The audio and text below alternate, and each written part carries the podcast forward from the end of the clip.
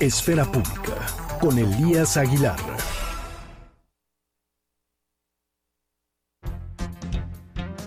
Mi querido Elías, ¿cómo estás? Buenas tardes.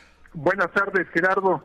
Pues mira, Gerardo, tenemos un, este, dos semanas con, con iniciados estos cursos a distancia que generaron ciertas expectativas con respecto a si estaba preparado tanto los estudiantes, o sea, los, los educandos, como padres de familia y maestros para enfrentar esta nueva, digamos, manera de eh, iniciar el ciclo escolar, que parece ser que va a ser del 2020 al 2021, este, pues va a ser a distancia. Hicimos una encuesta después de la semana de inicio y ver qué tan satisfechos están los padres de, familia eh, con respecto a esta eh, digamos, maneras de, eh, de, aprendizaje. Bueno, pues eh, hicimos una encuesta entre 300 padres de familia de la zona metropolitana de la Ciudad de México y encontramos cosas importantes. Seis de cada diez padres encuentran satisfechos. Lo cual indica que no es tan mal, que, no le fue tan mal al sistema en su conjunto. no obstante, todavía hay un 40% que se encuentra insatisfecho. Quienes se encuentran satisfechos, eh, eh, las razones por las cuales se encuentran así es, en primer lugar, la atención de los maestros y autoridades, eh, autoridades con un 36% de las razones que ellos manifestaron. Maestros, los maestros que hacen un buen trabajo, un 27% en segundo lugar.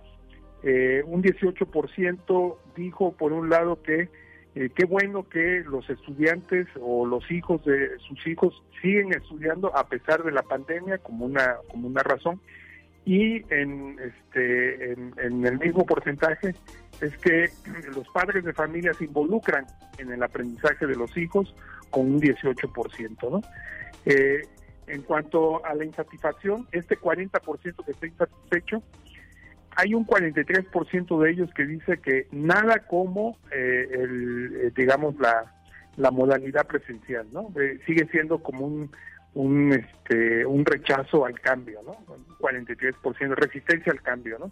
En segundo lugar, maestros que no hacen su trabajo con 16%, 14% mencionó que tenía problemas con internet eh, 13% como cuarta razón por la desorganización que percibieron en esta primera semana y en quinto lugar la carga excesiva de trabajo a los niños, ¿no?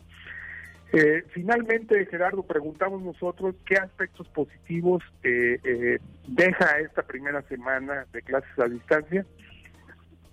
Un 32% de los padres de familia dijeron que la actitud de los niños y que perciben que este tipo de modalidad los hace más responsables, eh, adquieren más responsabilidad de manera, de manera eh, digamos, natural por este esquema de clases a distancia, ¿no? Un 32% mencionó eso.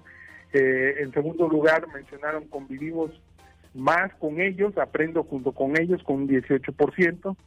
Eh, con el mismo porcentaje mencionaron que no están expuestos al contagio y eh, en cuarto lugar mencionaron un 16% la actitud de los maestros, ¿no?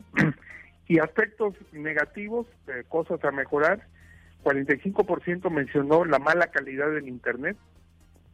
Eh, en segundo lugar, un 28% falta de tiempo de tiempo para involucrarse en, el aprendizaje del niño, con un 28%. Y esto es importante, Gerardo, porque parte eh, de, de, los padres de familia o parte de la muestra que hicimos, eh, eh, las viviendas son encabezadas por jefas de familia. Y entonces estas jefas de vivienda pues tienen un doble rol, ¿no?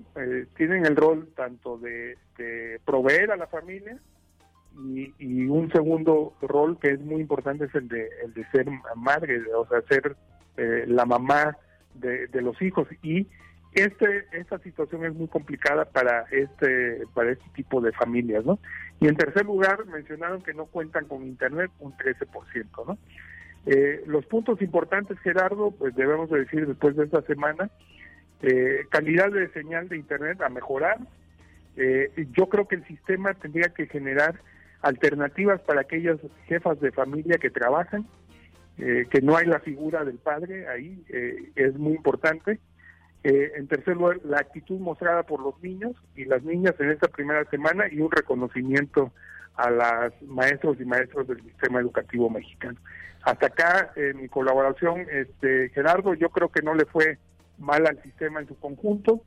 Eh, eh, yo creo que eh, generalmente o el resultado que vamos a tener va a ser positivo porque impulsa o este, contribuye a generar esquemas de autoaprendizaje como sucede en la realidad. Oye, Estrellas, no, la verdad es que bien interesante las respuestas, porque bueno, estamos ante una cuestión que se, se hizo de emergencia.